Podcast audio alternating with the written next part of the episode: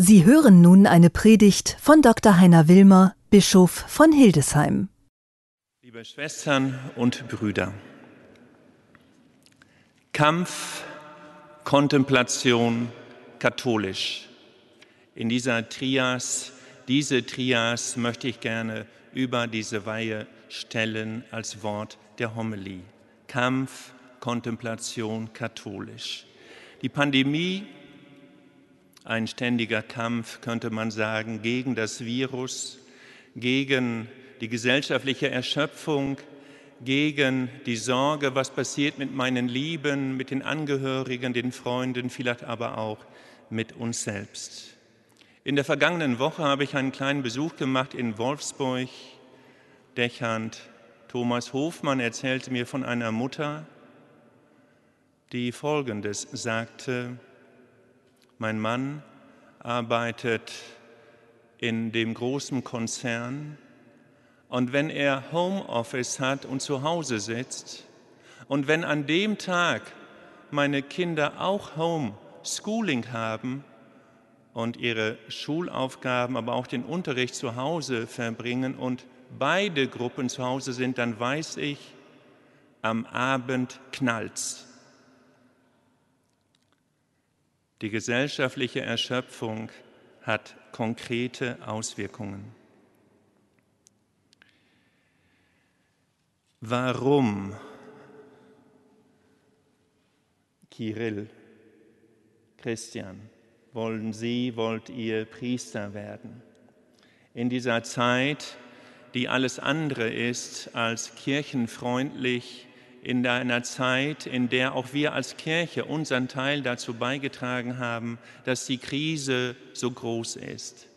Aber ich will jetzt nicht über die Krise reden, sondern über ihren Mut, vor dem ich Respekt habe. Ich habe großen Respekt davor, dass sie sich entscheiden in dieser Zeit, wie sie jetzt nun mal ist. Respekt und Achtung vor ihrer Courage. Offensichtlich scheuen sie nicht den inneren Kampf und auch eine gesellschaftliche Auseinandersetzung. Die letzten Verse überhaupt der Evangelien begleiten uns heute. Johannes Kapitel 21, wir haben vorhin das Evangelium gehört. Die letzten Verse.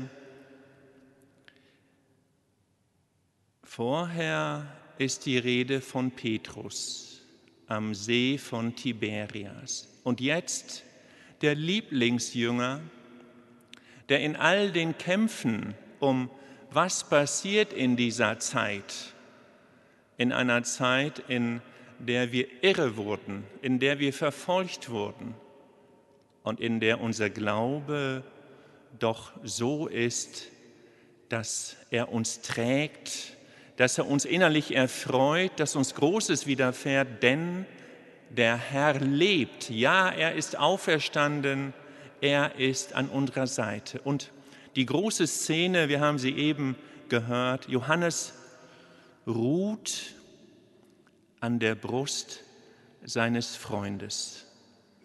Immer wieder ein Motiv der Kunstgeschichte, immer wieder ein Motiv auch geistlicher Exerzitien. Es geht um die enge Verbindung zum Herrn. Und im Grunde genommen ist das auch das Zentrum der priesterlichen Identität. Eine tiefe Verbindung zu Jesus Christus. Deshalb heißt es nicht umsonst in der Präfation zur Priesterweihe, Sie folgen dem Vorbild Jesu. In eurem Leben tretet ihr ein für dich, o oh Gott. Ja, dich, o oh Gott, widmen sie ihr Leben auf der einen Seite und auf der anderen Seite sind sie um das Heil der Menschen bemüht. Priester wird man eben nicht für sich selbst, sondern für andere zur Ehre Gottes, für andere, vor allem für jene, die bedrängt sind in Not, denen es nicht so gut geht in diesem Leben, die nicht auf der Sonnenseite leben. Lieber Christian Gavel, in Ihrer Magisterarbeit, natürlich muss man ordentlich studieren, wenn man Priester wird, in Ihrer Magisterarbeit haben Sie sich auseinandergesetzt mit der Frage der Rettung. Ich lese mal seinen Titel vor. Dort heißt es als Titel, Mein Blut für euch alle vergossen, die christliche Soteriologie. Ein schwieriges Wort. Dahinter steht die Frage, wie können wir gut durchs Leben kommen? Wie können wir frei sein, aufrecht, frisch? Wie gelingt es uns, ohne Angst zu leben? Und die Frage ist ja, wovon sollen wir denn erlöst werden? Wovon wollen wir denn, dass der Herr uns erlöst? Ist es die Finanzknappheit? Ist es die Sorge einer zunehmenden komplexen Gesellschaft? oder vielleicht auch die Furcht, selbst unterkomplex zu sein? Ist es die Angst vor der Zukunft? Gilt es um Befreiung vom Virus oder von der Angst vor dem Virus? Oder ist es im letzten nicht die Grundangst aller Menschen, die Angst vor dem Tod und der Frage, was kommt danach. Wovon erlöst werden, lieber Herr Diakon Gavel, die Arbeit, mit der Sie sich lange befasst haben. In der Zuwendung zu den Menschen, in der Zuwendung, um eine Antwort auf diese Frage zu geben, möchte ich Ihnen beiden zwei Punkte ans Herz legen, nämlich einerseits die Bedürfnisse der Menschen wahrnehmen, auf die Heiligen von nebenan zu achten, von nebenan in der Familie, in der Verwandtschaft, auf der anderen Seite der Straße, die Heiligen von nebenan, die Bedürfnisse wahrnehmen. Und ein zweites, da möchte ich den klassischen Begriff ein bisschen verstaubt. Ich finde ihn aber trotzdem nicht schlecht, in Demut und Sanftmut vorzugehen. Eure Präsenz, ihre Präsenz macht eher keinen Lärm. Das überlassen sie dem Heiligen Geist, seinem Brausen und seinem Windhauch. Wichtig ist ihre treue, großherzige, verantwortungsvolle Präsenz. Und so ist es ein Kampf, der auch ruhig sein kann, so wie Papst Franziskus in seinem großen Schreiben 2013 Evangelium Gaudii sagt, Entschuldigung, Evangelii Gaudium, hier sitzen auch Lateiner, Geht raus, geht raus auf die Straßen, auf die staubigen Straßen. Die Kirche ist eine verbeulte Kirche. Achtet nicht auf den Glamour, auf die Eleganz. Geht raus, habt keine Angst vor den Staub und den Dreck der Straßen dieser Welt. Der Kampf, gepaart mit der Kontemplation mit der Frage, wie geht Betrachtung? Ja, was ist Gebet? Wie geht Gebet? Wie können wir überhaupt beten? Wie können Sie beten? Wie können wir beten? Und vielleicht auch die Frage, die natürlich wichtig ist für uns in der Kirche, wie können wir Menschen begleiten auf der Suche nach dem Gebet? Thomas von Aquin schreibt im zweiten Kapitel der Summa Theologica, Quaestio 83, auch angesichts der Frage, wofür ist das Gebet gut, um es mal einfach zu sagen.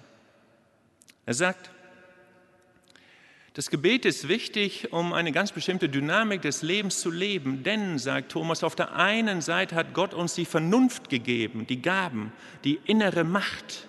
Und wir sollen alles tun, um mit unseren Kräften, unseren Gaben zu arbeiten. Und auf der anderen Seite, sagt Thomas, sollen wir Gott darum bitten, dass er Dinge tut, die jenseits unserer Fähigkeiten liegen. Und dann sollen wir, und das ist das Dritte, der tiefste Grund, so Thomas von Aquin, des Gebetes und des Betens besteht darin, den Plan zu erkennen. Was hat Gott mit mir vor? Was möchte Gott von meinem Leben? Wie möchte Gott seinen Geist, die heilige Geistkraft, in uns wirken lassen?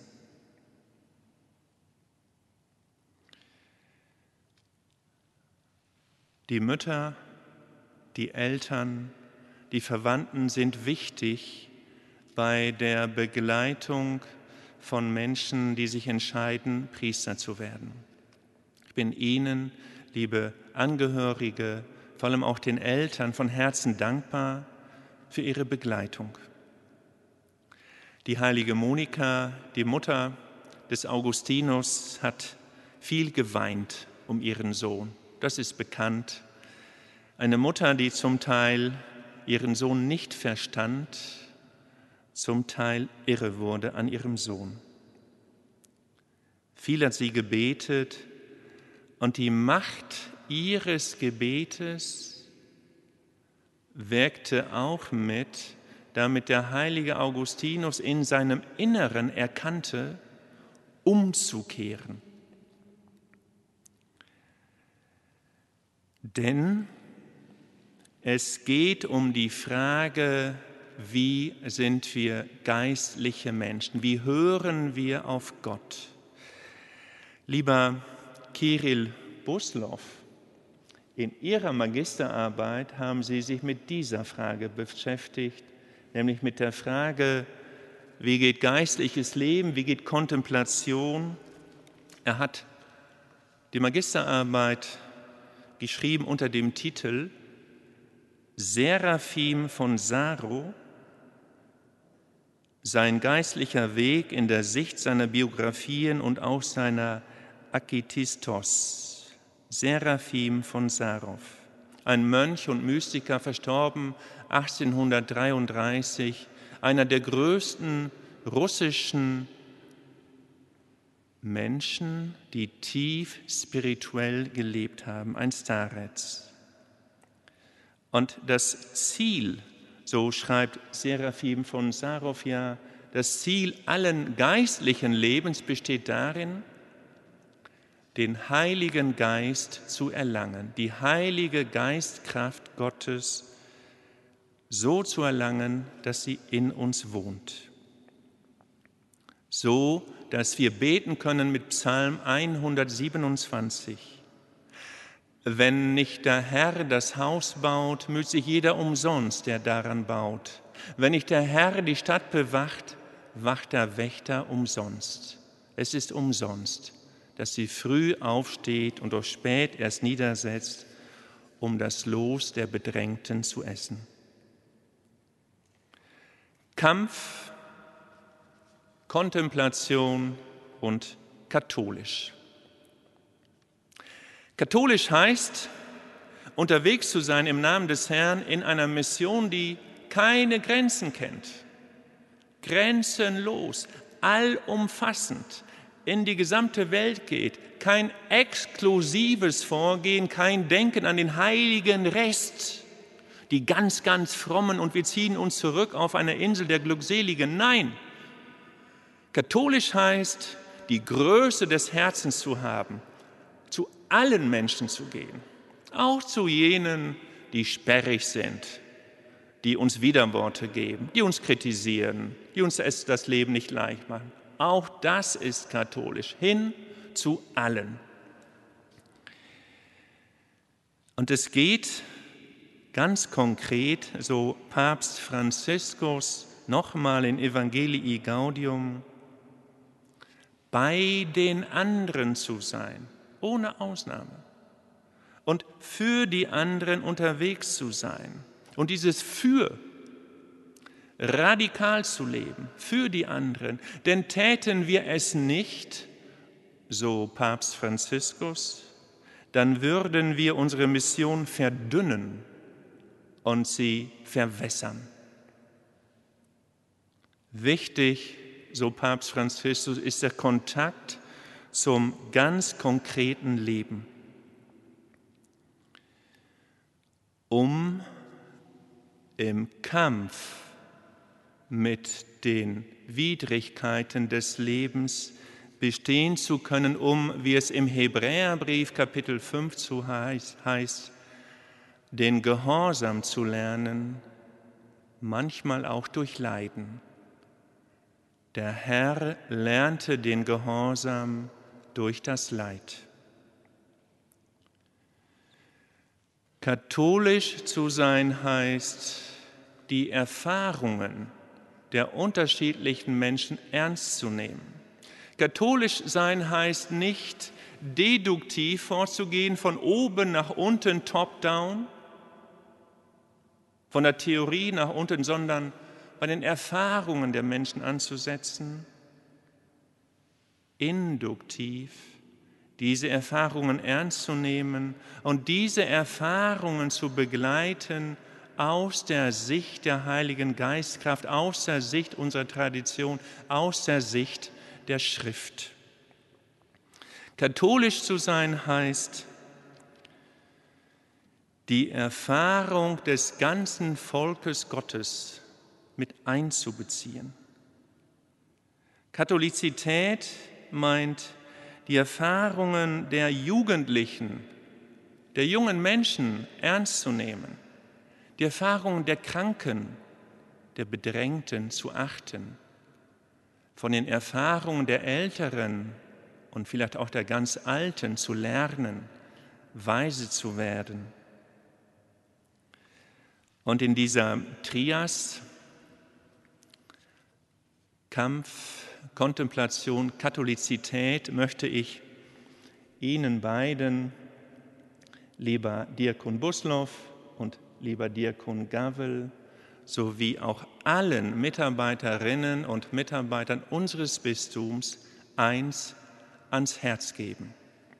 Vergesst nie die Prägung durch das Volk, eure Prägung durch das Volk. Amen.